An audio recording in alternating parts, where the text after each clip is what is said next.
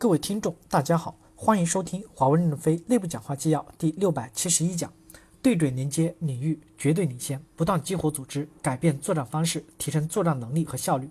任正非在运营商 B 机组织变革方向汇报会上的讲话。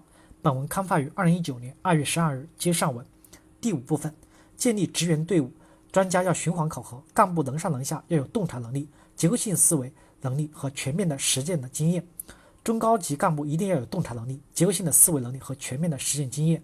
空军司令就不要了，在精简的干部队伍中，要有一批老干部，要敢于从头再来，到基层去从头再来。五十年代，我们的国家很多将军下连队当普通士兵，不是让他去当劳动力，是为了提升作战的能力。邓小平都要三起三落，我们大家要能接受这种能上能下的概念。考专业的干部，就考你的弱项，逼着你去学习。普京作为俄罗斯最高统帅，曾。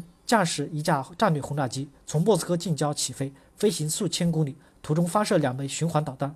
华为干部烟囱是成长的数量太多了，不理解专业就缺少结构性的思维。我们的年轻人早点明白，就早点就可以早点做将军、做领袖了吗？公司当前进入战时状态，就要求各级干部都要参与作战，积极作战，敢战善战。一个组织里面没有平庸的员工，只有平庸的主观。去除平庸，首先要去除平庸的 AT 开始。每年都有部分不能。不能敢于管理的 AT 的成员下岗，都要有一些不能带领团队进取的 AT 主任下岗。员工是服从组织的安排的，因此对于组织精简导致的富裕人员，我们有责任优先安排。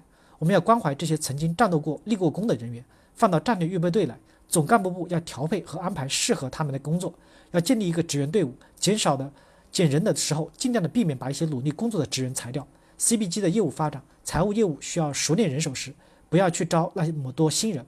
我们的流程太复杂，连接太复杂，连那这个连那个，这些职员已经熟悉了华为这些东西，就是要经过实践的检验、循环考核，确定了你的能力才能留。运营商 B 机的组织变革的方向清楚了，但是改革要稳一点，不要太快，太快了就南找不到北，北找不到南。组织的结构冗余的错误是公司领导层造成的，不是员工本人造成的。要分次、分部、分梯次的优化，让精简的干部在后备队、在内部资源池受一些训练，然后能重新返回战场。变革的方案是清晰的，改革是有步骤的，处理问题是要有妥协精神的。感谢大家的收听，敬请期待下一讲内容。